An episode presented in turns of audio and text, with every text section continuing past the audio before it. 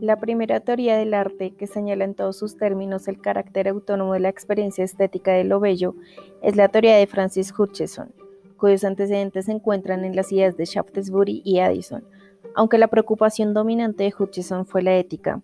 Continuó escribiendo sobre la moral hasta su muerte. Su teoría estética fue de gran importancia, ya que sirvió de apoyo a sus ideas sobre la moral.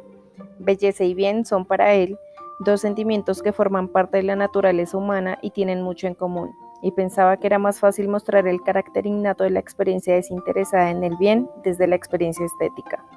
Hutcheson identifica la experiencia estética por primera vez con una experiencia de carácter completamente autónomo y específico.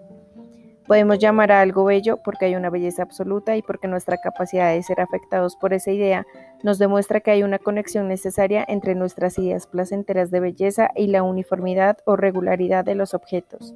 Así entonces, la idea de belleza surge a propósito de los objetos, sin que esto signifique necesariamente que la belleza sea una propiedad real de ellos.